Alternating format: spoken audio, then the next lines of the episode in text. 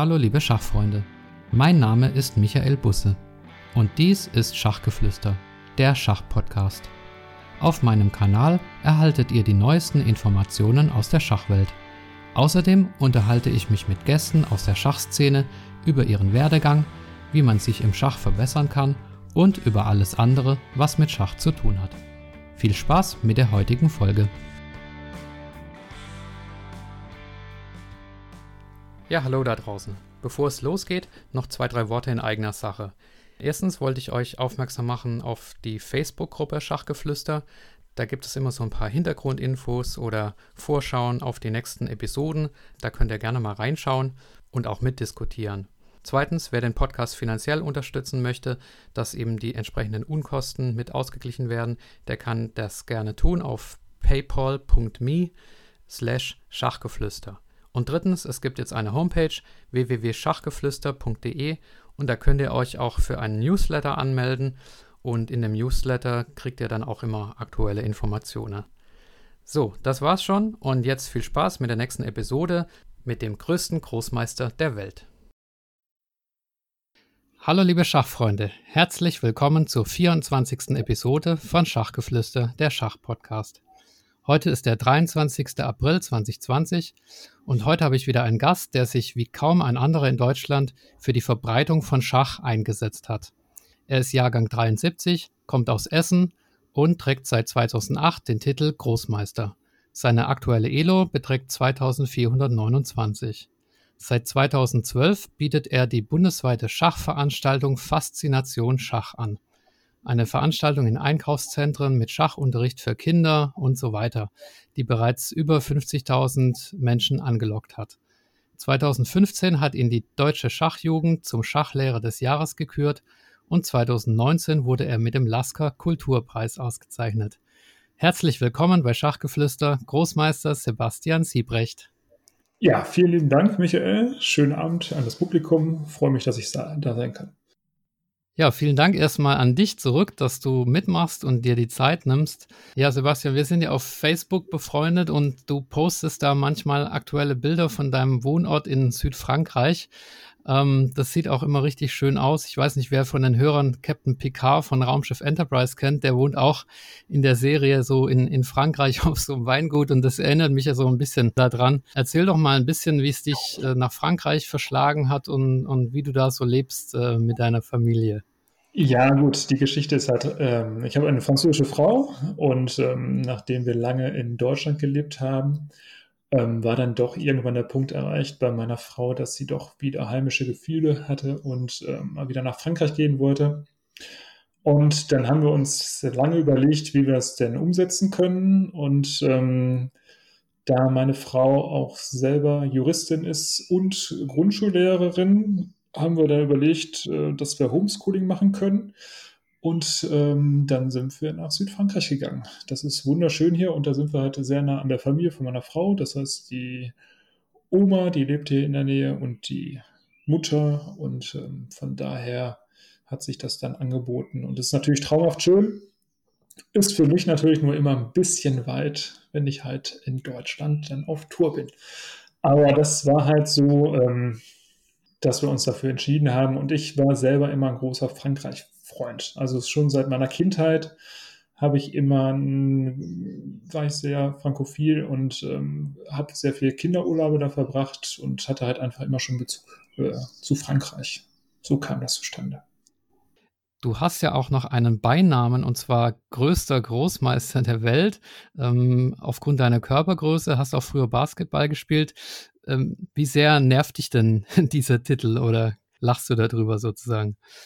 Nein, das ist ja eher ein Running Gag. Also größter Großmeister der Welt, das kam damals mal zur äh, Frage, weil ich ähm, zehn Jahre in Dortmund kommentiert habe, die Sparkassen Chess Meeting und dort öfter neben Kramnik auch stand und der ist ja auch schon relativ über Hühne mit 1,95 und der Peter Heine Niesen geisterte da auch öfter rum und dann hat sich halt einfach herausgestellt, dass ich doch noch eine ganze Ecke größer bin als die beiden Strategen. Und dann kam von eben Journalisten mal irgendwie die Frage auf, ja, gibt es denn überhaupt einen größeren als zwei Meter zwei auf der Welt? Und dann war halt dieser Beiname weg, dass ich halt der größte Großmeister der Welt bin mit zwei Meter. zwei. Und bis jetzt hat sich keiner anderer gemeldet bei mir, deswegen denke ich, gibt's den Titel noch, aber das ist natürlich eher ähm, ein, ein kleiner, kleiner Spaß. Ähm, bevor wir auf deine Veranstaltung Faszination Schach zu sprechen kommen, ähm, möchte ich gerne noch ein paar andere Themen ansprechen. Und zwar äh, finde ich es auch immer ganz interessant, wenn die Gäste ein, ein Buch geschrieben haben, über diese, äh, über das wir sprechen können. Du hast eins geschrieben zusammen mit Georgios Soleidis, zwar, und zwar 2007 über die Bundesliga als stärkste Liga der Welt. Ähm, es ist aber bei einem Buch geblieben. Ne? Sind da noch weitere Auflagen geplant? Ich meine, die Bundesliga ist ja immer noch die stärkste Liga der Welt. Oder wie sieht es aus mit deinen Schreibambitionen? Nein, ich habe 25 Jahre aktiv erste, zweite Liga gespielt und ähm, damals war das einfach ein Projekt der Berner Verführen von äh, Deep Chess. Der war damals sehr, sehr aktiv und der wollte unbedingt mal sowas machen und da hatten wir halt überlegt, was wir machen können für die Schachbundesliga und der Georg ist ein ganz, ganz enger Freund langjähriger ähm, Stratege an meiner Seite, mit dem war ich schon zusammen deutscher Jugendmannschaftsmeister. Und äh, da kam das einfach zustande, dass wir da mal was Nettes gemacht haben. Das war aber ein einmaliges Projekt und ähm, das haben wir dann einem ganz lieben Freund auch gewidmet, der dann leider verstorben ist. Und ähm, das war halt eine einmalige Geschichte damals. Aber hat Spaß gemacht, auf jeden Fall. Ein tolles Projekt. Okay, aber keine Wiederholung geplant.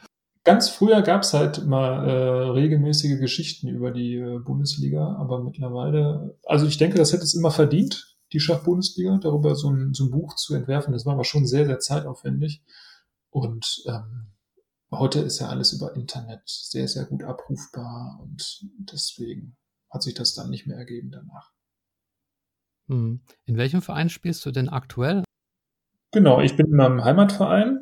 Das sind die Schachfreunde Essen-Katernberg. Das ist eigentlich mein Heimatclub. Ich habe zwar mit zwölf Jahren hat mich damals mein Schach-AG-Lehrer damals nach Mühlheim gelotst. Da habe ich aber nur ein halbes Jahr gespielt. Und dann bin ich auch direkt in meinen Heimatverein, äh, also in den Essener Verein gewechselt und dem bin ich eigentlich auch immer treu geblieben. Ich bin nur kurz in der Jugend mal zwei Jahre gewechselt nach ähm, nach Bochum. Da sind wir auch dann zweimal deutscher Jugendmannschaftsmeister geworden. Und danach ähm, war ich halt auch eigentlich mal im, im Essener Verein. Ja. Und da haben wir aber jetzt auch schon seit, ich weiß gar nicht, seit 2016, glaube ich, spielen wir nicht mehr erste Bundesliga. Und ähm, weil wir halt auch keine Sponsoren mehr hatten und dann haben wir das Modell ein bisschen umgestellt. Und aber viele, die du auch hier schon Interviews hast, haben alle mit mir zusammen da gekämpft. Also der Georgis hat natürlich immer gespielt mit mir und der Ilja hat gespielt bei uns und ja, wir hatten eigentlich auch immer eine sehr, sehr starke Mannschaft und äh, eine sehr lustige Truppe. Das hat immer viel Spaß gemacht. Mhm. Wenn du so deine gesamte Schachkarriere durchgehst, was würdest du sagen, sind deine größten Erfolge oder ja, deine schönsten Geschichten, die du erlebt hast? Ja, also meine Frankreich-Liebe, die habe ich ja vorhin schon kurz angeführt. Ich habe mal ähm, 2001 habe ich mal ein Turnier gewonnen mit 9 aus 9, also 9 sur 9. Da wurde man dann aufgewogen in ausgesuchten Medoc-Wein in Frankreich, in der Nähe von Bordeaux. Ganz tolles Turnier gab es da. Ähm, und da ging man wirklich auf eine Waage und dann wurde man aus, aus, ausgewogen mit gutem Wein. Das war ganz toll. Und hm. ansonsten habe ich mal in Lausanne Turnier gewonnen und Bad Wörishofen und so kleinere Sachen halt natürlich. Und größter Erfolg war sicherlich äh, 2005 habe ich gegen, gegen Arnand, da habe ich ein Riesenturnier gespielt auf Korsika. Damals habe ich für einen Verein gespielt auf Korsika. Und da war so eine Schnellschachserie und da habe ich einmal fantastisches Turnier gespielt, wo ich halt auch Arnold an der, ja, fast am Rande der Niederlage hatte und er hat sich dann mit so einer tollen Pattfestung noch gerettet. Da war ich auch sehr schwer beeindruckt und ähm, ja, sonst auch gegen viele gute Leute gepunktet. Aber ähm, ich konnte immer gegen gute Leute gut spielen, aber gegen Schwache auch verlieren. Deswegen, ich habe immer aus viel Freude Schach gespielt und habe halt sehr, sehr viel gesehen in der Welt. Also ich habe früher in Usbekistan gespielt, ich habe in Kuba gespielt, in Island gespielt, ich habe in Scheich in Emiraten trainiert und dann habe ich halt sehr aktiv während der äh, Studentenzeit halt auch für viele Clubs gespielt auf der ganzen Welt, besonders halt natürlich in Europa. Und da haben wir auch viele tolle Erfolge gefeiert und äh, waren mehrmaliger Mannschaftsmeister in Österreich, in den Niederlanden, in Luxemburg, in Belgien. Ja, weiß ich nicht, war, war überall alles eine ganz tolle Zeit. Also ein richtiger Schachglobetrotter. Ich habe gelesen, du warst auch mal als äh, Nationaltrainer der Schweizer Damenmannschaft unterwegs. Wie ist es denn so, die, die Trainertätigkeit im Unterschied zur Spielertätigkeit? Ähm, wie bist du das angegangen? Ja, ich habe das immer sehr, sehr gerne gemacht, ähm, weil ich ja sowieso sage immer, es geht alles über Begeisterung und Leidenschaft. Und wenn man die Leute natürlich richtig motivieren kann, dann kann man da auch sehr, sehr viel erreichen. Und ähm, als Spieler ist man natürlich nur für sich selbst verantwortlich. Als, als Trainer muss man natürlich da auch gucken, dass man die Mannschaft vernünftig aufstellt, dass man die halt auch nach den Stärken und Schwächen halt genau schaut, wie man die einsetzt oder woran die vielleicht ein bisschen fallen sollten. Auch das war damals auch äh, eine Frauenmannschaft, da muss man natürlich auch psychologisch sehr viel arbeiten, muss man die sehr, ja, muss man die ein bisschen pflegen. Und äh, hast du da den Königsweg entdeckt, wie man Schachspieler besser macht? Das ist ja die Frage von allen, äh, die diesen Podcast hören. Wie verbessere ich mich im Schach? Was würdest du da an Tipps geben an die, an die Zuhörer, an allgemeinen Tipps? Ja, erstmal geht halt alles über Begeisterung. Das heißt also, man muss eine große Spielfreude haben und äh, dementsprechend auch viel spielen sich natürlich Partien angucken von den besten Spielern. Das heißt also, wenn ich jetzt zum Beispiel eine Lieblingseröffnung habe oder so, dann kann ich mir das vielleicht am besten aneignen, indem ich gucke, wie die äh, besten Spieler halt die Pläne dort wirklich dann aufs Brett bringen. Das kann man ja heutzutage alles sehr, sehr schön in den Datenbanken nachgucken.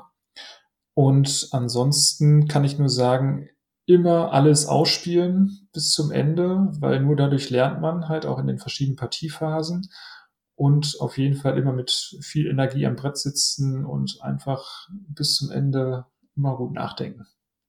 Hm, das mit dem alles ausspielen, das hat der Niklas Huschenbeet auch schon gesagt. Also keine frühen Remis, sondern tatsächlich ähm, ja, bis zum Ende spielen, was natürlich im Internet, beim Internetspielen schwer ist. Also ich erwische mich da oft dabei, einfach mal nach einem Fehler auf, äh, auf Aufgeben zu klicken, einfach weil ich mich ärgere. Geht dir das auch so, dass du da im Internet so ein bisschen nachlässiger spielst äh, oder damit umgehst mit dieser Regel?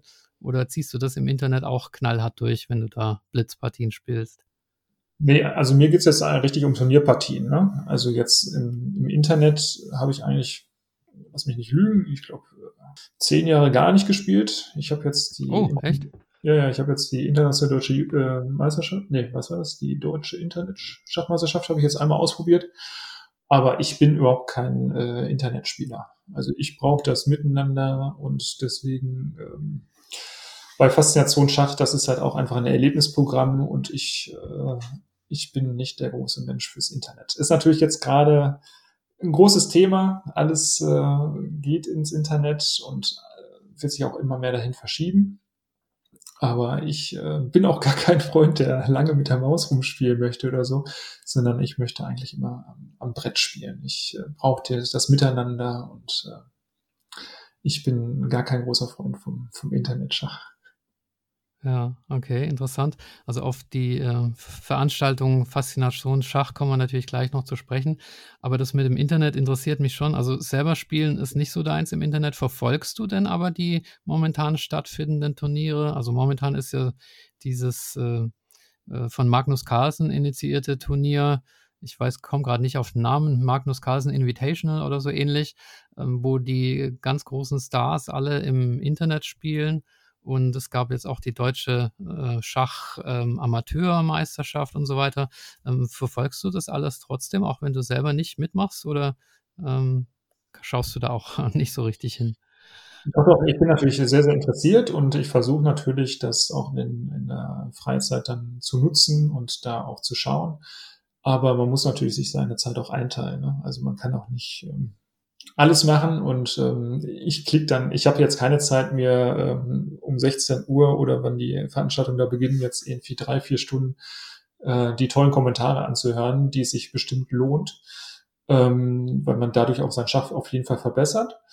Aber ich klicke halt die Partien dann äh, abends äh, kurz durch und dann weiß ich auch, was am Tag geschehen ist. Um dein Portfolio noch abzurunden, ich habe auf deiner Xing-Seite gesehen, dass du auch Vorträge hältst, äh, und zwar nicht nur über Schach, sondern auch über so allgemeine Business-Themen wie Qualitätsmanagement, äh, Marketing, Strategie und so weiter. Ähm, kannst du da mal ein bisschen äh, dazu erzählen, was du da für Vorträge machst oder mit, mit welchen Themen du dich da beschäftigst? Also wahrscheinlich gibt es da irgendwie eine Parallele zum Schach, die du, die du da immer ziehst. Ne? Ähm, wie ist das so? Ja, absolut. Das kommt vom Schach her natürlich und das sind vor allen Dingen Unternehmensberatungen, die mich dort buchen. Und ähm, meistens ist das dann auch ein, ein, Workshop, der halt dann halt integriert ist mit, mit einem Vortrag. Und da geht's halt einfach darum, halt einen, einen, roten Faden zu finden. Man kann halt Schach auch sehr, sehr gut ähm, vergleichen mit Unternehmen, wie die Unternehmen aufgestellt sind. Das zum Beispiel, man hat ja 16 Figuren, acht Bauern, König Dame ist halt relativ ähnlich, kann man halt immer Analogien finden zum, zum Schach. Und dass man halt erstmal das Zentrum besetzen muss, dass man alle Figuren mitspielen lassen möchte, dass äh, alle gut aufgestellt werden müssen, alle ihre Eigenschaften, Fähigkeiten haben, ähm, aber auch alle ihre eigenen Bedürfnisse haben, sich zu entwickeln. Und ähm, da kann man eigentlich sehr, sehr schöne Geschichten zu machen. Und da habe ich dann halt auch immer ein paar nette Partien dazu, äh, die das dann illustrieren. Und ähm, dann gibt's natürlich dazu auch äh, eine Blindpartie, Simultanpartie. Ich mache immer sehr viel Schlag den Großmeister, wo man das dann halt auch irgendwie alles sehr schön bildlich äh, zeigen kann, wie das alles so ineinander wirkt. Weil ich sage immer, eine Schachpartie, die muss halt aus einem Guss sein, das muss alles zusammenwirken, das muss harmonisch sein. Und das ist ja das Schöne eigentlich, wenn eine richtig gute Partie gespielt wurde, dann weiß man gar nicht, ja, was war denn jetzt unbedingt das, das Tollste daran, sondern die, ist, die gleitet einfach so das passt alles schön zusammen, ist wie so eine Sinfonie, wo alles aufeinander abgestimmt ist und alle haben ihre Aufgaben und alle Figuren machen optimal mit. Mhm. Und das kann man eigentlich auch fürs Unternehmen ganz gut sehen. Und genauso wie die Sekretärin, auch der kleine Bauer, der hat, jeder hat seine Funktion in dem Team und jeder kann auch über sich hinauswachsen und ähm, einen ganz entscheidenden Beitrag dazu leisten, dass das äh, Unternehmen äh, erfolgreich ist. Hm. Wenn du sagst, schlag den Großmeister, was ist das genau? Ist es so ein Simultan-Match, was du dann machst? Oder was muss man sich darunter vorstellen? Also Schlag den Großmeister ist meistens mit, mit Handicap, dass ich halt ähm, also Blindschach spiele oder einfach ähm, mit Zeit spiele, dass ich halt äh, eine Minute habe oder 30 Sekunden für die ganze Partie und dann halt entweder gegen fünf Minuten oder zehn Minuten spiele oder auch gegen mehrere Spiele das ist immer dann dem Programm halt geschuldet. Also wie das, wie das, äh, wie stark auch die Gegner sind natürlich, ne, was da gefordert wird. Und das kann man eigentlich ganz, ganz nett darauf abstimmen. Ja, okay. Auf deiner Wikipedia-Seite steht, dass du zweimal eine Partie für dich gewertet bekommen hast wegen ähm, Betrugs- oder mutmaßlichen Betrugsfällen, äh, Cheating-Fällen. Das erinnert ja jetzt auch so ein bisschen an ähm, Internetschach ähm, ich habe jetzt zum Beispiel heute gelesen in dem Schachblog äh, Perlen vom Bodensee, dass bei dieser deutschen Schachamateurmeisterschaft, Internetmeisterschaft, die ersten beiden wegen ähm, Betrug äh, disqualifiziert worden sind. Und du hast äh, auch schon mal zwei so Vorfälle gehabt, allerdings nicht im Internet, sondern äh, in Real oder im, im normalen Schach. Kannst du mal schildern, was da genau passiert ist und äh, vielleicht auch den, den Bogen spannen zum Thema Cheating heute, falls es den gibt? Was ist da geschehen? Ja, zum einen war es 2011 bei der deutschen Meisterschaft in Bonn. Da ist das aufgefallen, ich spiele relativ schnell immer meine Partien und da ist halt mein Gegner in der Öffnungsphase zwei, dreimal für acht Minuten vom Brett einfach nicht erschienen und war nicht da. Und da war es äh, relativ auffällig. Also es war, ich habe halt gezogen und es war halt einfach danach acht Minuten keiner am Brett. Das war halt einfach ein bisschen komisch. Und dann ist halt der äh, Schiedsrichter da auch äh, nachgegangen und der Spieler hat dann auch bereitwillig äh, sein Telefon gezeigt und damit war die Geschichte relativ schnell erledigt. Und ähm, da mir halt der Punkt zugesprochen und bei der anderen Geschichte, da war es halt in der Bundesliga, da war es ein bisschen komplizierter. Ähm, da hat mein Gegner auch ein Telefon mitgeführt. Ähm, der hat das aber nicht aus der Hosentasche genommen und ich habe ihm gesagt, du brauchst das jetzt nur einmal zu zeigen und wenn in dem Moment nicht unsere Partie auf dem Display erscheint, können wir weiterspielen. Und dazu war mein Gegner nicht bereit. Und dann hat der Schiedsrichter hat auch sofort entschieden, dass die Partie für ihn verloren ist. Und das war richtig bitter, weil das war ein ganz nettes Team und die haben sich extrem, der Mannschaftsführer hat damals noch auf den Spieler eingeredet, dass er doch bitte einfach sein Handy kurz zeigen möge. Aber das hat er nicht getan. Und dann gab es äh, nachher auch richtig Probleme für den Verein.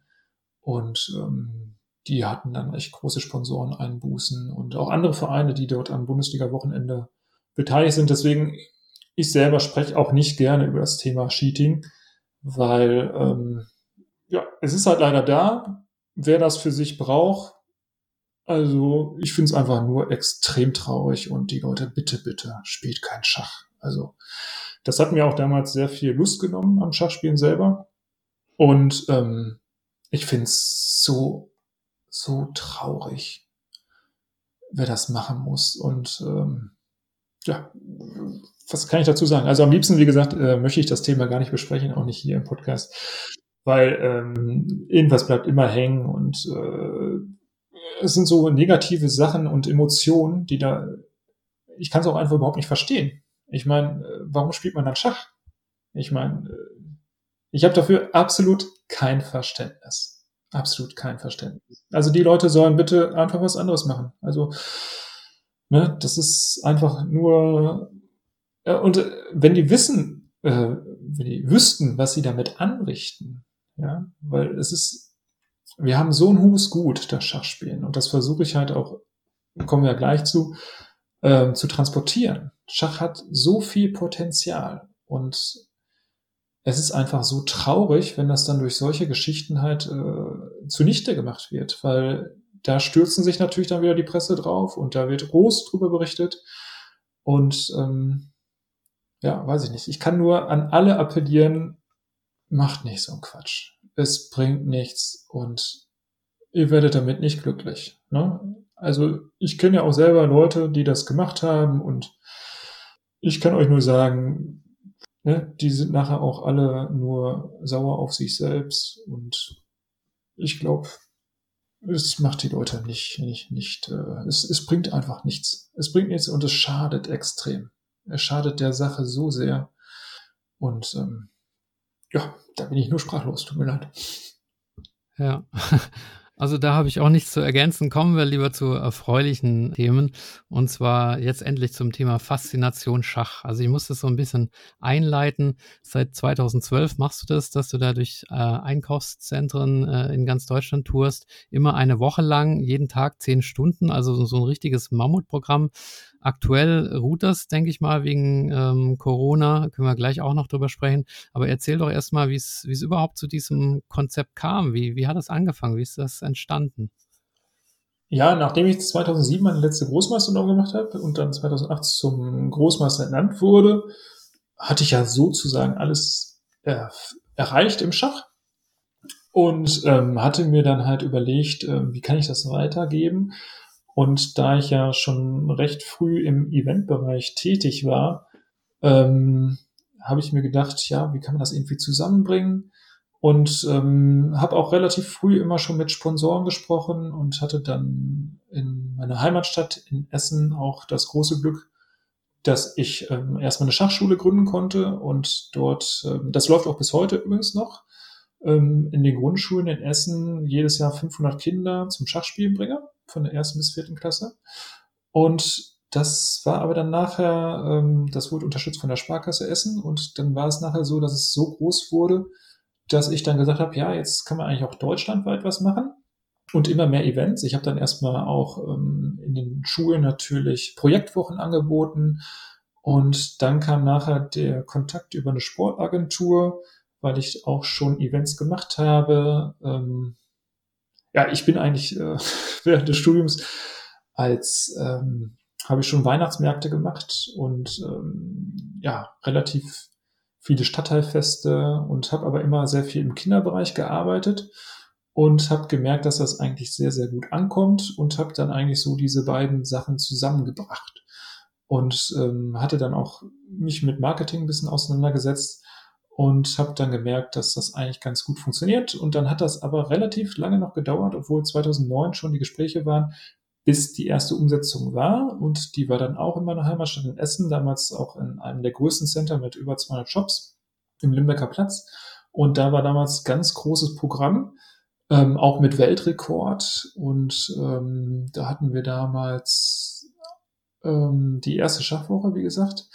Das Programm ist so aufgebaut, dass wir vormittags, das ist so das Herzstück der Veranstaltung, immer von 10 bis 15 Uhr immer drei Schulklassen oder Kindergärten zu Gast haben, die immer einen 90-minütigen Kurs bekommen. Das heißt von 10 bis 11.30 Uhr, 11.30 Uhr bis 13 Uhr und 13.30 Uhr bis 15 Uhr, dass wir dann vormittags, wie gesagt, schon drei Gruppen haben, teilweise bis 100 Kinder, dann morgens da schon durch das, den Einkaufscenter unseren Parcours erleben und dort halt einfach von der Pike auf Schach spielen lernen. Das heißt, ich erkläre richtig die Figuren, die Ritterburg, wie das aufgebaut ist, das Königspaar, die Türme, die Springer, die Läufer, wie die zusammenwirken.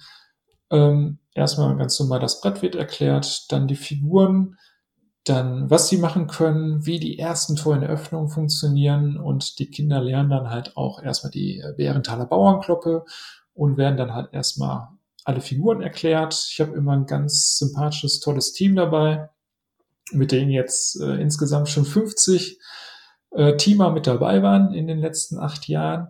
Und ähm, ganz, ganz tolle Leute. Kann ich auch ganz viel empfehlen, hier selber mal einen Podcast mit denen zu machen. Und äh, eine hast du, glaube ich, schon hier letztes Mal empfohlen, die Anna Endres. Die ist nämlich schon fast seit Anfang an dabei. Also auf jeden Fall war die schon bei 22 Schachwochen und die ist schon richtig gut geprüft und äh, kennt das sehr, sehr gut.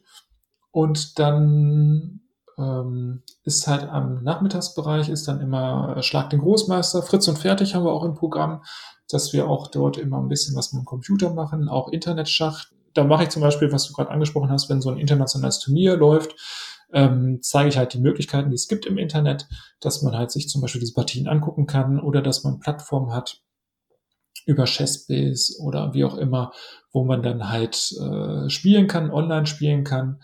Und dann gibt's immer ein Simultan jeden Tag um 16.30 Uhr bis um 18 Uhr.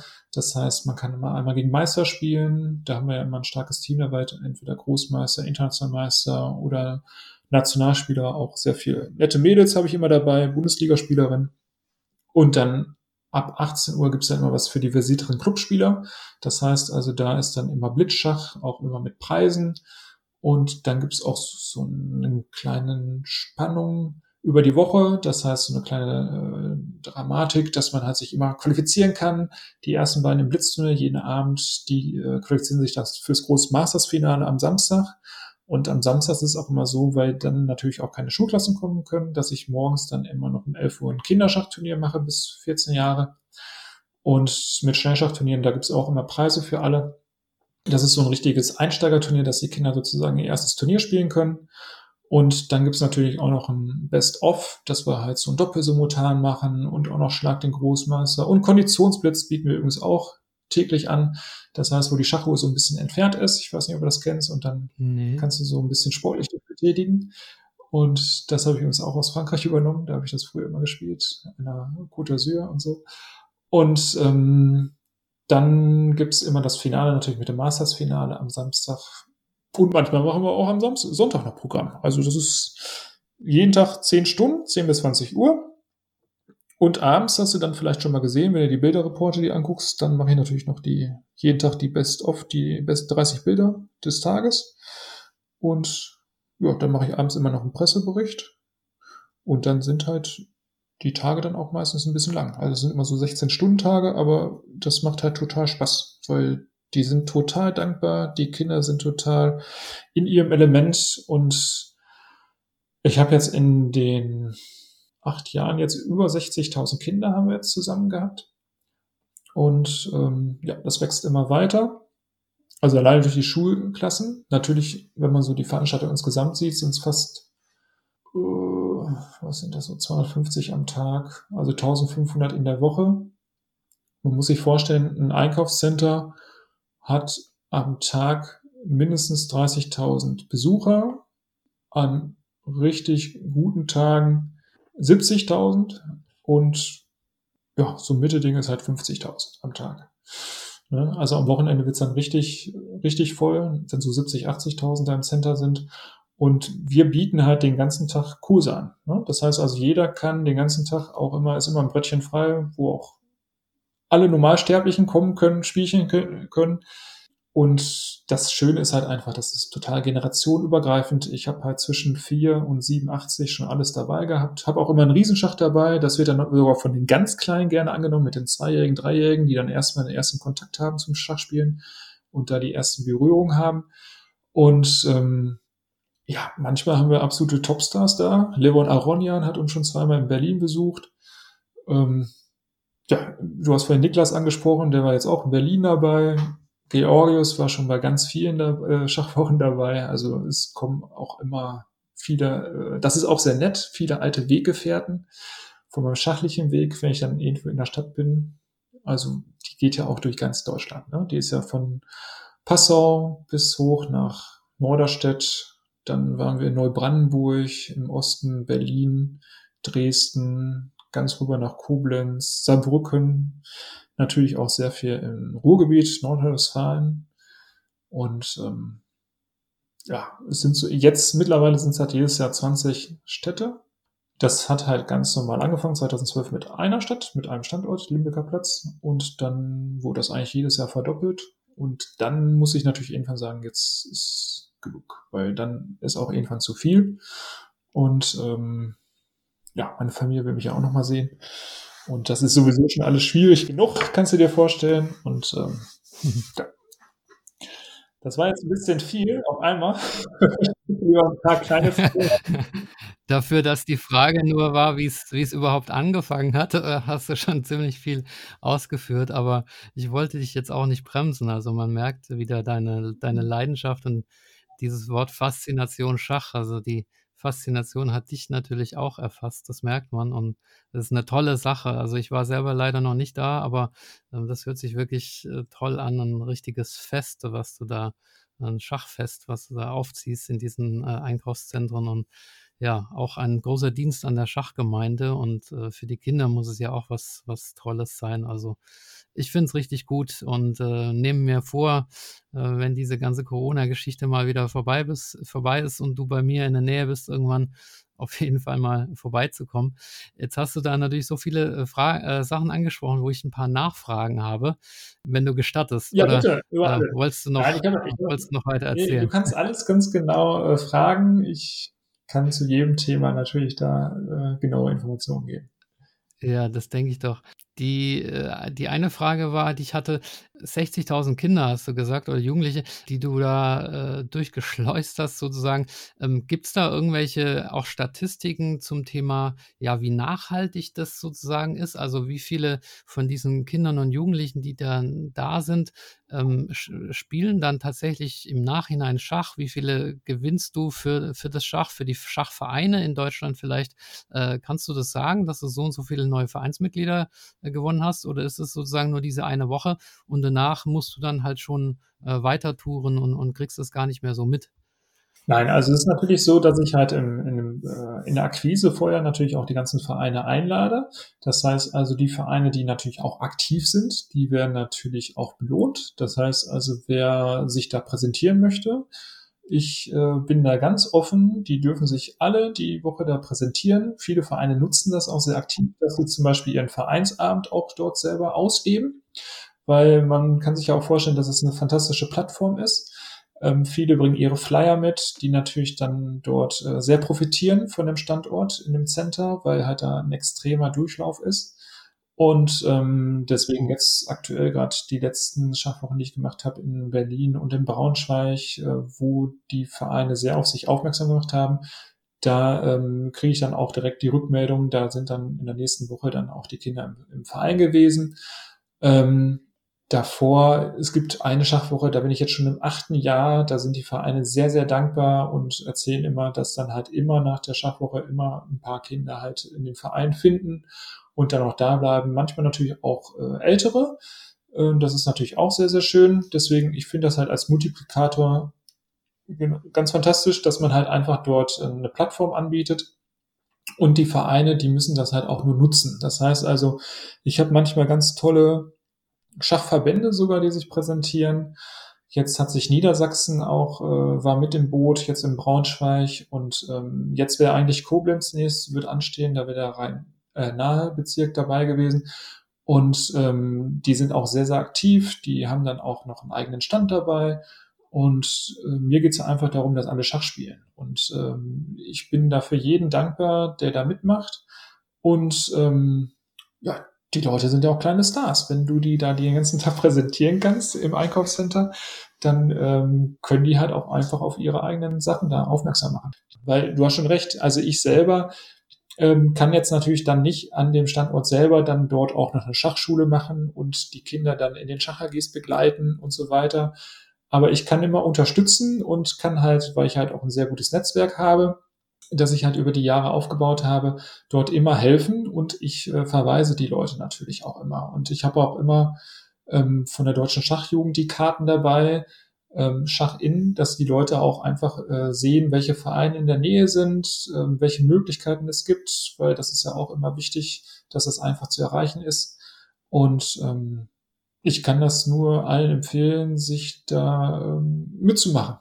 Also das ist auch jetzt, ich hatte jetzt letztens wieder ein 100-jähriges Jubiläum im Schachverein in Hameln. Das war auch, das ist dann auch super gelaufen. Die waren da auch sehr aktiv dabei. Und ähm, da gibt es aber ganz viele Vereine. Also eigentlich freuen die sich alle, dass ich komme. Also von daher, das ist ja ein großer Gewinn dann für den Verein selber und eine bessere äh, Werbung können sie ja gar nicht machen, weil durch das Einkaufscenter gehen so viele Menschen und alle, die irgendwie einen kleinen Bezug haben oder zum Schach. Ich habe es halt auch sehr oft, dass irgendwie ältere Herrschaften, auch äh, Oma, Opa vorbeilaufen und sagen, ha, ich habe auch noch ein Schachbrett zu Hause und äh, hol das mal wieder raus und spiel mal mit dem Enkel, dann habe ich schon gewonnen. Ne? Wenn ich sowas schon höre, dann ist ja wieder jemand dabei, der das Schachspielen weiterträgt und dann wird das Schach äh, in der Familie wieder aufgenommen. Oder dass ich halt einfach auch verweisen kann, äh, wo man die Schachmaterialien bekommen kann. Oder dass ich halt, äh, wie gesagt, ich bin ein Riesenfan auch von Fritz und Fertig. Also ich bin sonst immer ein Fan von den Leuten, dass die halt selber äh, mit den Figuren spielen gegeneinander. Aber wenn man halt als Kind keinen Spielpartner hat, dann ist das wirklich ein super Programm, mit dem man ein fertiger Schachspieler wird. Wenn man alle vier Folgen durchspielt, das ist super gemacht äh, und ähm, das kann ich nur empfehlen. Und es gibt aber auch ganz andere Multiplikatoren. Der, der Niklas war ja auch da, hat seine Sachen ausgelegt. Da kann man halt dann professionelle Schach spielen, ne? Kann man halt auf viel höherer Ebene auch Schach spielen.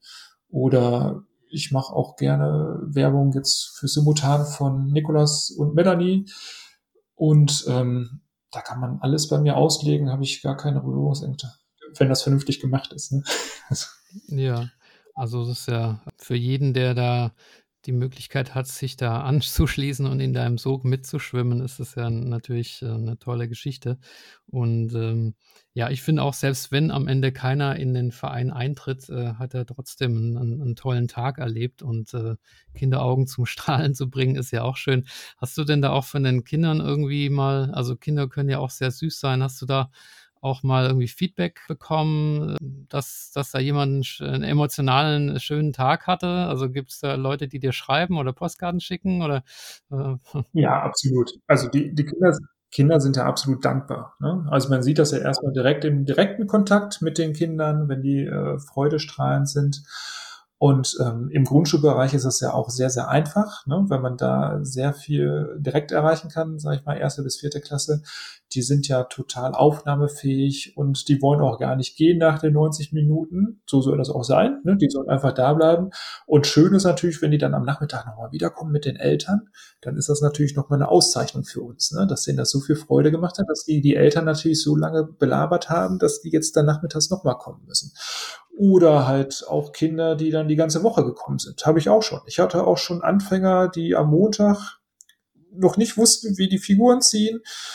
Einmal auch ein 15-jähriges Mädchen, werde ich nie vergessen, die äh, hat sich aber dann dahingesetzt und hat echt sich dann auch der Herausforderung gestellt, hat dann auch am zweiten Tag das Blitzturnier schon mitgespielt, hat natürlich da alles verloren, hat aber die ganze Woche das äh, ganz beherzt immer weiter gemacht und hat dann nachher auch Partien gewonnen. Ne?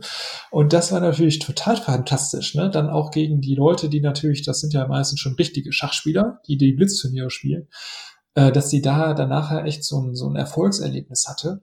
Und äh, das ist natürlich ganz fantastisch, ne, wenn man sowas erlebt. Oder auch von Kindern, die, ähm, ich hatte auch schon äh, Hospitanten da, die sich freigenommen haben von der Schule und dann mal ein bisschen Großmeistertraining wollten oder generell mal einen Workshop machen wollten. Ich habe auch schon Fortbildungen gemacht für Lehrer. Ähm, also das ist, da sind die alle ganz dankbar. Und das ist natürlich auch ganz toll, wenn die Lehrer das dann weitertragen in die Schulen und dann da einfach Schach anbieten können, weil das ist nicht so kompliziert. Schach ist ein Schachbrett, Figuren, äh, wirklich die Umkosten sind äh, überschaubar und es geht alles nur äh, um Leidenschaft und Begeisterung. Und wenn man die Kinder richtig erwischt, äh, dann kann man da ganz, ganz viel erreichen. Man muss sich halt nur hinsetzen und äh, den Kindern das äh, liebevoll rüberbringen. Dann ist alles gut. Und ich habe auch immer Glück mit meinem Team. Also ich habe ja viele Mädels, viele Jungs, die einfach da extrem motiviert sind und viel Spaß auch an der Sache haben. Und das ist auch der entscheidende Faktor. Ne? Die müssen jetzt nicht alle die super Großmeister sein, ne? die dann äh, irgendwelche tollen Varianten äh, machen wollen. Das gehört natürlich auf irgendeinem Niveau, Niveau dann auch irgendwann dazu. Aber das Wichtigste ist halt einfach, dass man den Spaß vermittelt. Ne? Mhm. Dass man die halt einfängt und sagt, hier, guck mal, wie toll Schach ist. Ne? Und da, daraus ergeben sich ja nachher ganz viele Sachen. Und ich, ich sage immer, dass die, die alle profitieren davon. Ne? Ich, ähm, egal in welchem Bereich, wie gesagt, die Schachvereine profitieren davon, aber auch die, die Hersteller von, von, von Schachsachen, von Schachbüchern, Online-Kurse, also können eigentlich alle was was mit anfangen. Und äh, natürlich alle selber die Schachspiel lernen, die lernen natürlich am meisten, weil die lernen einfach mal vorausschauendes Denken. Und äh, Konzentrationsfähigkeit wird halt geschult und Lösungskompetenzen entwickelt, dass man halt einfach, das kann man ja in allen Bereichen gebrauchen. Das kannst du ja in, in allen Schulfächern gebrauchen. Ich habe auch viele Freunde, die ähm, jetzt nicht mehr Schach spielen, aber die halt irgendwie das Zeug dazu hatten, halt äh, sehr, sehr stark zu werden, die aber zum Beispiel durch Schachspiel einfach gelernt haben, sechs Stunden eine Klausur zu schreiben, ne? bei uns im Klausurenkurs damals. Oder die ähm, jetzt auch irgendwie Führungskräfte sind, auch in, in ganz angesehenen äh, Großunternehmen hm. und die einfach dann sagen, das Schachspiel hat uns äh, sehr geholfen. und ja, da sind wir ja alle davon überzeugt, dass das Schach sinnvoll ist und äh, ja, die, die Konzentriertheit fördert und die Analysefähigkeit und so weiter. Ähm, deswegen hast du es ja auch zum Ziel gemacht, Schach nicht nur in Einkaufszentren zu präsentieren, sondern auch in den, in den Schulen. Du hast es anfangs auch schon erwähnt und ich habe das auch in einem Artikel über die Verleihung dieses Titels äh, Schachlehrer des Jahres 2015 von dir gelesen, dass es dein Ziel ist, Schach als Schulfach zu etablieren, zumindest an einigen Schulen. Wie weit, wie weit bist du denn da? Ich glaube, es geht eher so in Richtung freiwillige Schul-AGs. Ne? Ähm, wie, wie ist es da in Deutschland? Wie ist da der Stand? Genau, also als ich angefangen habe, ähm, 2008, 2009, da war es halt nur als AG, ganz klar. Und dadurch, dass ich dann halt öfter mal eine Projektwoche gemacht habe, haben die Schulleiter dann doch schon verstanden, dass das den Kindern sehr, sehr gut tut und dass man davon auch anders profitieren kann. Und dann gab es immer öfter auch die Möglichkeit, dass man im Sinne des Förderbandes, also Grundschulen haben ja auch die Möglichkeit, gewisse Stunden relativ autark zu vergeben. Mhm. Und das ging dann teilweise so weit, dass ich teilweise wirklich, das war das größte Glück, dass ich äh, Grundschüler schon morgens um, um 8.30 Uhr äh, unterrichten durfte im Schach. Das heißt, das war, da stand dann Schach als Unterrichtsfach wirklich auf dem Programm. Mhm. Und das war ähm, das waren natürlich immer Projekte, ne, die für ein, zwei Jahre gingen. Aber ich habe auch sehr viel im sozialen Brennpunkt gemacht, ne, wo ich dann einen externen Sponsor auch dafür gefunden habe. Und ähm, da waren eigentlich alle immer begeistert. Und mittlerweile muss man den Schulleitern das auch nicht mehr erklären. Wie gesagt, als ich angefangen habe, muss man erstmal sachte klopfen mit Schach. Und mittlerweile haben eigentlich alle erkannt, dass das Schachspielen den Kindern gut tut. Also ich habe auch ähm, so viel unterschiedliche Kinder kennengelernt, egal auch, ob die auch verhaltensauffällig sind, dass es denen einfach auch gut tut. Und äh, ich kriege ja ganz oft dann nachher auch als Feedback von den äh, Lehrern oder Schulleitern, Herr Siebrecht, das kann nicht sein, dass der so ein guter Schachspieler ist, der ist so schwierig sonst im Unterricht.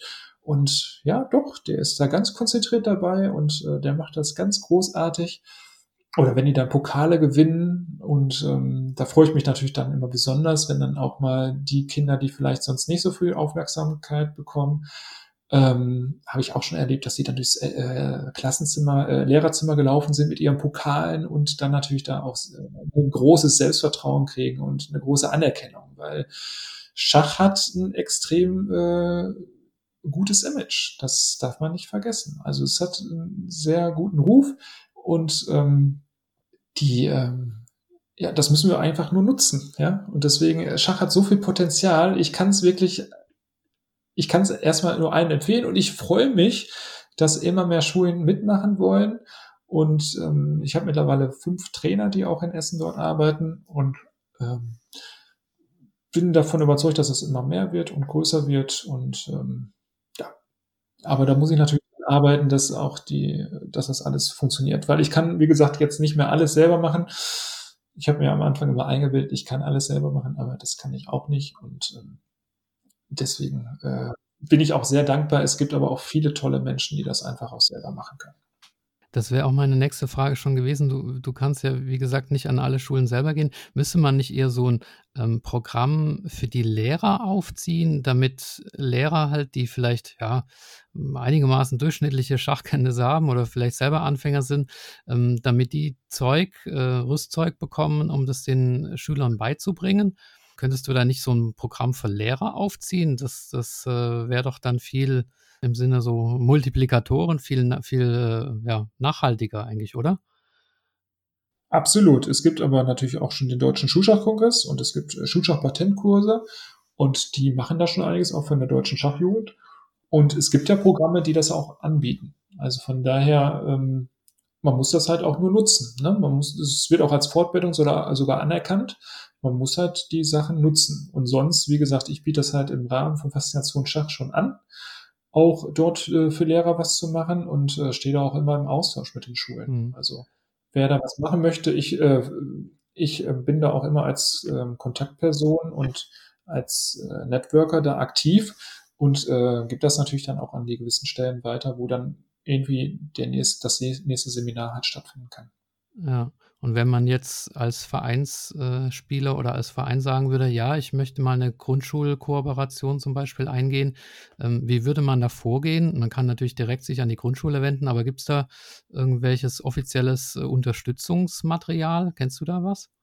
Also es gibt auf jeden Fall was von der deutschen Schachjugend. Also es gibt auch extra Kurse, die dafür gemacht werden. Es gibt auch ganze Programme. Also es liegt natürlich auch immer an der Person, die das selber anbieten möchte. Also ich habe auch immer äh, viel mit der äh, Stappenmethode äh, gemacht, aber habe natürlich dann irgendwann mein eigenes Programm entwickelt. Aber es gibt halt auch andere Programme, mit denen man was machen kann. Ähm, meistens ist das ja so, dass irgendeiner eine Beziehung hat zu der Schule, ob es selber ein Kind auf der Schule ist oder wie auch immer. Und ähm, normalerweise habe ich halt festgestellt, dass die, die Schulleiter äh, nie abgeneigt sind. Also dass man da eigentlich äh, immer tolle Angebote mit Schach anbieten kann. Also und wie gesagt, eigentlich dafür ist dann irgendwann auch dann der Deutsche Schachbund oder der Deutsche Schachjugend zuständig. Und ähm, ich mache mein Ding und versuche einfach so viel wie möglich da zu erreichen in dem Bereich, wo ich da tätig bin. Aber ich habe jetzt natürlich keine Leitfäden, die ich jetzt irgendwie den, den Schulen da zur Verfügung stellen kann. So. Ja, ist klar. Du hast auch mal gesagt, Schach hilft bei der Integration von Zuwanderern. Das habe ich auch in diesem Artikel gelesen. Was hast du denn da für Effekte beobachtet? Ja, absolut. Also Schach ist ja eine Sprache. Man muss da nicht großartig viel erklären. Ich kann dir das komplette Schach erklären, nur am Schachbrett, ohne zu sprechen. Und ähm, gerade äh, Flüchtlinge, äh, gerade aus diesen Ländern aus Syrien oder auch aus Afghanistan, die sind alles große Spieler, die eigentlich äh, gerade auch mit diesem Brettspiel sehr, sehr viel anfangen können. Und dadurch kann man äh, die Leute sehr, sehr glücklich machen erstmal, dass wir auch äh, eine große Wertschätzung erstmal wieder erfahren und ähm, sich auch zur Ruhe kommen, auch so einen ruhenden Pol haben Und ähm, ich mache das ganz oft bei den Schachwochen, dass ich äh, immer eine Gruppe habe aus Flüchtlingen oder aus einem Brennpunkt, wo halt einfach sehr viel Migrationshintergrund ist, ähm, wo mir vorher immer gesagt wird von der Lehrerin, ah, ja, die sprechen gar kein Deutsch und auch gar kein Englisch. Und da habe ich immer gesagt, kommt, kommt einfach, kommt, Sie werden sehen. Die werden viel Spaß haben und werden eine tolle Zeit haben mit uns und äh, die werden auch noch Schach lernen. Und ähm, bis jetzt bin ich da nie enttäuscht worden. Ich habe auch äh, neunte, zehnte Klasse, wo man sagt, ja, nee, ganz pubertierende und ganz viele Mädchen, die vorher gesagt haben, nee, wollen sie nicht und so. Und nachher, wenn die 90 Minuten gemacht haben, dann wollen die Schach spielen. Und so soll das sein. Und aber gerade, wo du nochmal mit dem Migrations, also ich finde, Schach ist eine Sprache und ähm, man kann darüber so viel den Leuten auch wieder geben und man muss die Leute nur zusammenbringen. Und du kannst dir gar nicht vorstellen, wie viel unterschiedliche Typen es ja dann gibt. Also gerade in den Einkaufszentren, du hast da den absoluten Professor, Professor und den ganz einfachen, ne, sage ich jetzt mal, Flüchtling, die, die kommen zusammen und freuen sich und haben eine super Zeit zusammen. Und es, äh, man muss die Leute nur zusammenbringen. Und es ist das königliche Spiel. Es ist ein hohes Gut, es hat eine große Tradition. Und ähm, da haben ja alle und generationenübergreifend halt vor allen Dingen. Ne? Aber wie gesagt, halt auch für alle Bereiche halt auch, auch äh, geeignet. Wir haben auch sehr oft äh, Behinderte. Ne? Ob, egal mit welchem Handicap und ähm, ob im Rollstuhl, ob blind, ob andere die, die sind alle bei uns herzlich willkommen. Ne? Die können bei uns alle mitmachen und kriegen da genauso alles erklärt und machen da mit, wie sie äh, Lust haben. Hm. Also ich finde vor allem diesen Satz, Schach ist eine Sprache schön. Also ich kenne nur Schach ist ein Spiel oder ein Sport oder eine Kunst oder eine Wissenschaft, aber Schach ist eine Sprache, habe ich bisher noch nicht gehört, finde ich aber sehr schön. Also das äh, ja, zeigt so ein bisschen die, die, ähm, übergreifende Kraft und die integrative Wirkung äh, des, des Schachs und äh, die wir alle so schön finden daran. Und äh, ja, das ist schön, dass du das da so ähm, herausstellst in, in deinen Veranstaltungen. Ähm, Nochmal, nochmal zurück zu dieser, also du machst es ja alles äh, auch, musst ja auch irgendwie Geld damit verdienen, so schön das alles ist und so romantisch und, und so toll für das Schach. Aber wie wird es denn eigentlich äh, finanziert? Also du hast ja auch Kosten für Material, eigene Arbeitszeit, äh, Arbeitszeit, Logistik. Ist da irgendwie der Deutsche Schachbund dabei, dich zu unterstützen oder wie, wie finanzierst du das Ganze, diese, diese Faszination Schach oder auch diese Grundschulgeschichten, die du da machst? Also es ist eine Eigeninitiative von mir, aber ich habe natürlich sehr, sehr viele Unterstützer. Ja, ich habe seit Anfang an, äh, war ich immer auf Sponsorensuche und ähm, habe dort äh, mit der Sparkasse immer sehr viel gemacht, habe aber auch mit dem Einkaufszentren, da habe ich auch ein sehr, sehr großes Glück. Das ist die ECE-Kette, die sitzen in Hamburg vom Otto und die unterstützen das nachhaltig. Das heißt, ich äh, mache sehr viele Einkaufscenter für die ECE und ähm, die finanzieren das dann auch ganz normal, weil die das natürlich auch für sich sehen als Marketingmaßnahme. Ah ja, klar. Ähm, das ist natürlich auch sehr interessant für sie. Ich habe auch immer sehr, sehr viele Medienberichte. Ich hatte dieses Jahr alleine zehn Fernsehberichte und ähm, ganz unterschiedlich auch, ob jetzt Sat 1 oder WDR, meistens so hessischer Rundfunk, also so dritte Programme. Aber ähm, das wirkt natürlich dann auch. Und ähm, ich habe auch immer den Oberbürgermeister für die Öffnung da, für den ersten Zug. Ich arbeite auch mit dem Schulamt zusammen in der Akquise. Und es geht mir einfach darum, dass alle verstehen, äh, wie gut Schach den Kindern tut. Und ähm, das ist natürlich auch ähm, für Sponsoren interessant, ne? dass die halt auch einfach sehen, was kann man mit Schach erreichen und ich stehe halt total dahinter. Deswegen, ich sage auch gar nicht, die sollen Geld geben für irgendwas, was sie nicht wollen oder so, sondern da steht ein richtiger Wert dahinter. Und dann, ähm, wer das verstanden hat, der unterstützt mich da auch. Und dann ist auch gut. Ja, okay, also das äh, macht natürlich Sinn, dass die Einkaufszentren selber was dafür haben. Ich habe gedacht, dass vielleicht der, der Schachbund oder irgendwelche Schachorganisationen da äh, mithelfen, aber das scheint sich da selbst äh, zu rentieren die können sich alle an mich wenden. Also ich habe manchmal habe ich sehr, sehr äh, aktive Vereine, die auch äh, Kosten mit übernehmen. Und ähm, aber größtenteils ist das über die Einkaufscenter mhm. abgedeckt. Ne? Okay. Also. Ja, ähm, ich mag diesen Virus gar nicht ansprechen, der ziemlich nervt, aber du weißt, welchen ich meine. Der hat auch bei dir ins Handwerk gepusht. Ähm, ihr habt noch die letzte Veranstaltung mit Handschuhen ähm, durchgeführt, um, um die zu retten. Wie, wie war das so, das äh, Gefühl, äh, mit Handschuhen Schach zu spielen? Ja, das war die letzte Veranstaltung, das war in, in Braunschweig. Das war wirklich am, am 14. März. Ähm, da hörte man schon, ähm, ja, dass die Schulen wahrscheinlich geschlossen werden ab der nächsten Woche. Und da war natürlich dann auch schon bei uns selber, dass wir halt so viel Sicherheit wie möglich äh, geben wollten wie möglich.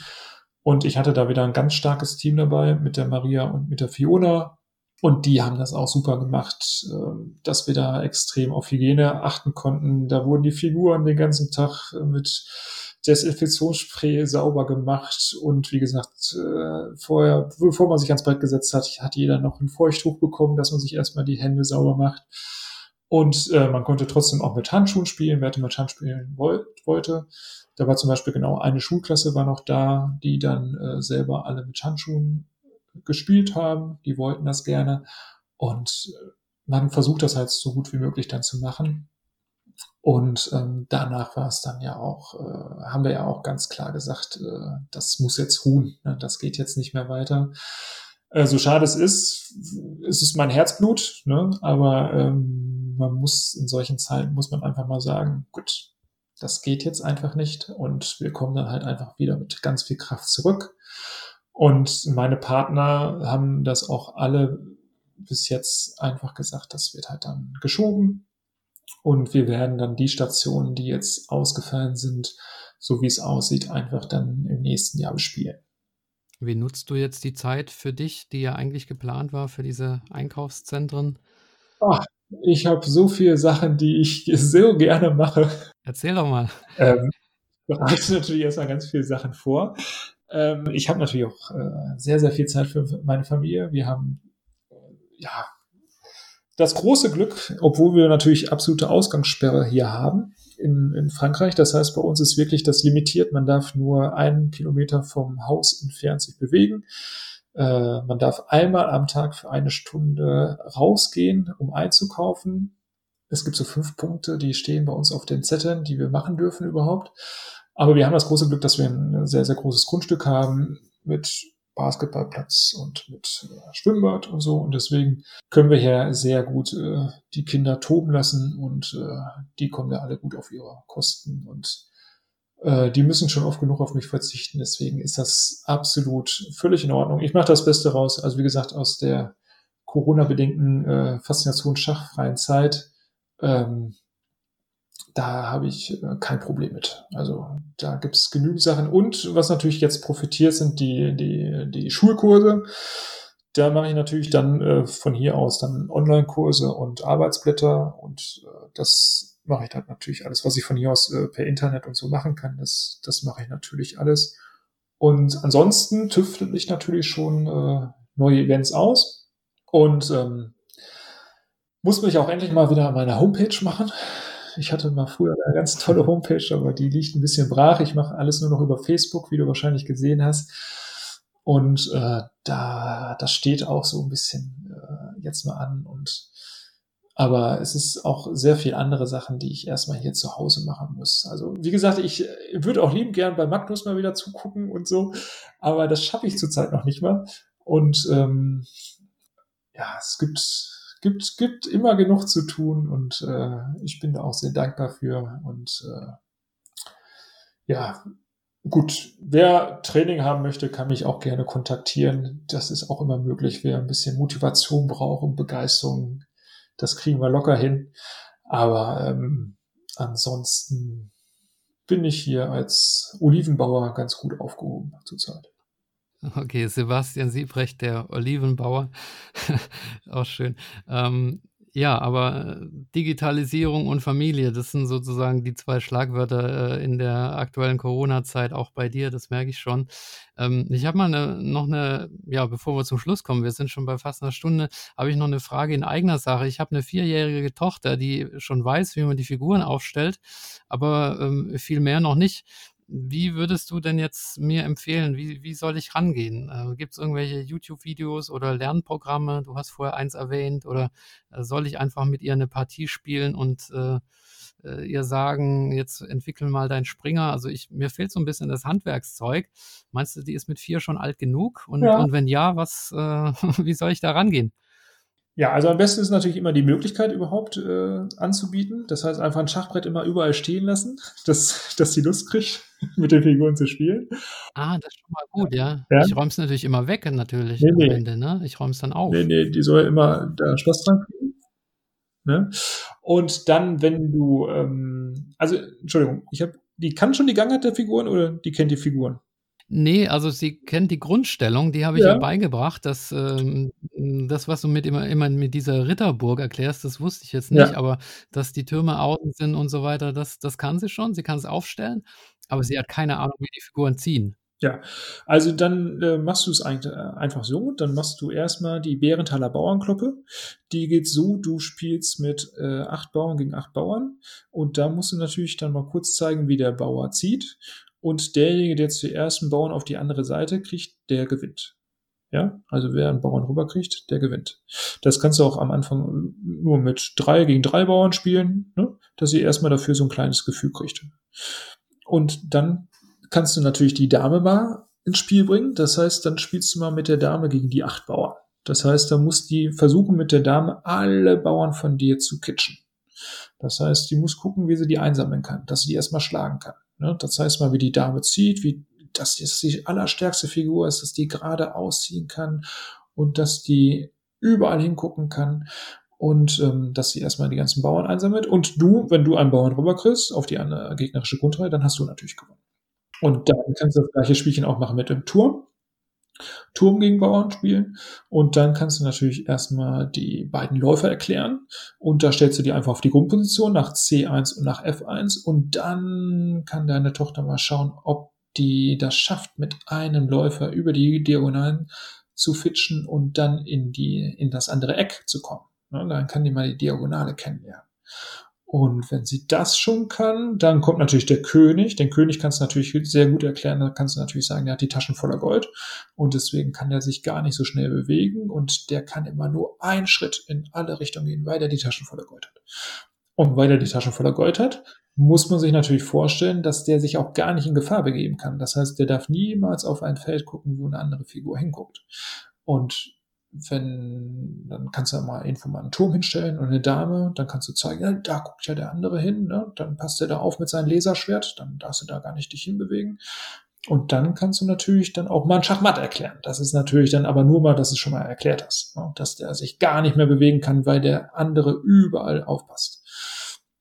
Und dann ist natürlich nochmal der Springer. Der Springer ist natürlich, den kannst du mal in die Mitte stellen und dann kannst du ihr immer einen Bauern geben und dann mal zeigen, der ist natürlich sehr, sehr schwer, ähm, wie der Springer hin. Wo kann der überall hin? Dann machst du das Rad mit den acht Bauern drumherum um den Springer und dann kann die mal wie so ein Puzzle halt immer gucken, wo der, wo noch ein Bauer stehen könnte, ne? dass sie überall ein Feld dafür findet. Und wenn sie dann natürlich schon ganz fit ist mit dem Springer, dann kannst du natürlich von einer Seite auf die andere Seite rüberhoppeln. Ne? Und dann, ja, dann musst du halt alle Figuren immer wieder ein bisschen durchgehen und das Wichtigste ist halt immer äh, am Anfang nicht zu viele Figuren. Ne? Dass du immer nur eine Figur erklärst. Die wollen natürlich immer alle mit allen spielen. Das ist normal. Ist in allen Alterskategorien so. Aber ähm, dass du erstmal langsam die, die Figuren erklärst. Es gibt natürlich auch ähm, Schach für Kids. Ich weiß nicht, ob du das kennst. Das ist extra für Kindergärten. Nee. Ja, da gibt es extra kind äh, Material für Kindergärten. Und äh, das ist auch sehr gut. Das ist so ein bisschen mehr mit Farbe gemacht und so. Das kann ich dir auch empfehlen. Das kannst du mal im Internet gucken. Und das ist ähm, von dem Ralf Schreiber. Das ist hier aus, äh, den kannst du auch mal interviewen. Der ist hier auch aus, aus NRW, aus NLP. Und äh, genau, der macht, der hat eine große Initiative gegründet, Schach für Kids, und das ist extra für Kindergärten. Die machen das noch viel spielerischer mit so ähm, verschiedenen, äh, so mit Chips und so, also so mit Jetons, ne, die man dann irgendwo hintun kann, wo der Figur hin kann. Ich mache zum Beispiel auch mit dem Turm immer, stellst den Turm in die Ecke und der Turm muss jetzt von H1 nach A8 ziehen, ne, mit wenig Zügen. Dann kann deine Tochter mal gucken, ne, dass sie über die, die, äh, ob die das hinkriegt, ne, über die Reihen und über die Linien zu huschen. Und so ist das mit den anderen Figuren auch, ne, dass du immer so kleine Spielchen machst oder einfach mal irgendwo eine Figur hinstellst und sagst, ja, jetzt musst du den erreichen. Versuch mal einen schönen Lösungsweg zu finden, ne, für die Figur, dass sie da hinkommen kann. Also ich höre dir gerade fasziniert zu, äh, so wie du das erklärst, mit König, mit Taschen voller Geld und so weiter. So spannend äh, könnte ich das nie rüberbringen. Ich frage mich, wann kommt endlich dein YouTube-Kanal, äh, auf dem du solche Sachen erklärst für, für Kinder? Ja, das ist schon von mehreren gefordert worden. Ähm, ich halte mich da noch ein bisschen zurück. Wäre natürlich jetzt die Zeit. Ähm, ich freue mich aber unglaublich, dass der Georges ja gerade so super erfolgreich ist. Hm, der hat natürlich ein höheres, äh, höhere Ansprüche, sage ich mal, an, an das Publikum. Der macht es natürlich äh, für eine schwierigere äh, oder fortgeschrittenere Gruppe. Ja.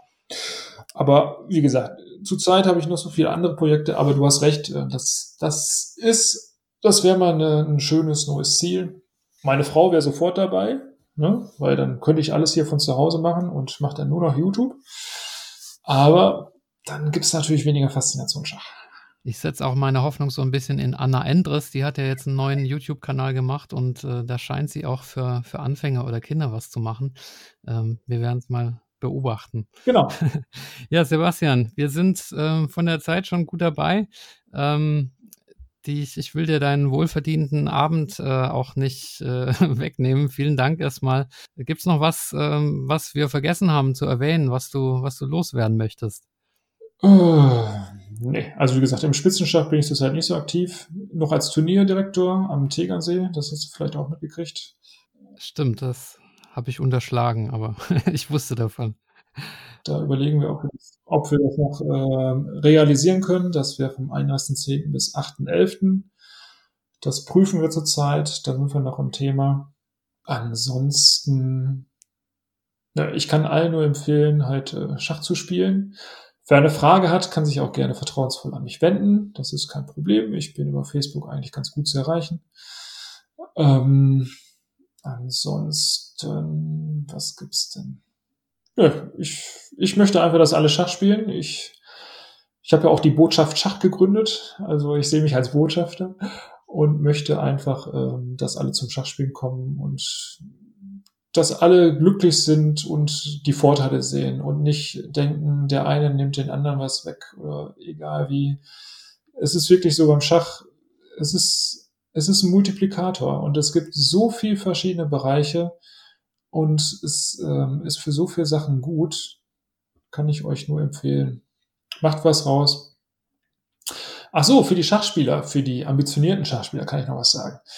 Ähm, Gerne. Wir hatten ja vorhin schon was gesagt mit dem, mit dem Ausspielen und ähm, in Deutschland ist es so, dass viele zu viel Angst haben. Ne? Das heißt, man ist sehr DWZ oder Elo hörig, wenn man gegen stärkere Spieler spielt. Und man, es ist auch sehr viel Tagesform. Also ihr müsst einfach mal spielen und nicht immer gucken, ah, der hat ja einen Titel und der hat ja so viel Elo mehr und ein Remi wäre schon ein tolles Ergebnis, sondern einfach mit der Einstellung reingehen, den hau ich jetzt um. Das ist nämlich zum Beispiel in den Niederlanden ganz häufig der Fall, dass da auch mal ein Großmeister gegen Nobody in 20 Zügen Schachmatt gesetzt wird. Das ist einfach so. Weil die sind einfach furchtlos und die hauen drauf, die jungen Wilden. Und ähm, das wünsche ich mir, dass es in Deutschland auch passiert. Es gibt schon jetzt eine kleine Bewegung, ich sehe das. Aber ich will euch einfach noch ein bisschen die Scheu nehmen ne? und äh, haut einfach mal drauf. Die kochen auch alle nur mit Wasser. Also einfach mal mutig matt setzen. Okay, das ist doch ein schönes Schlusswort. Mutig matt setzen.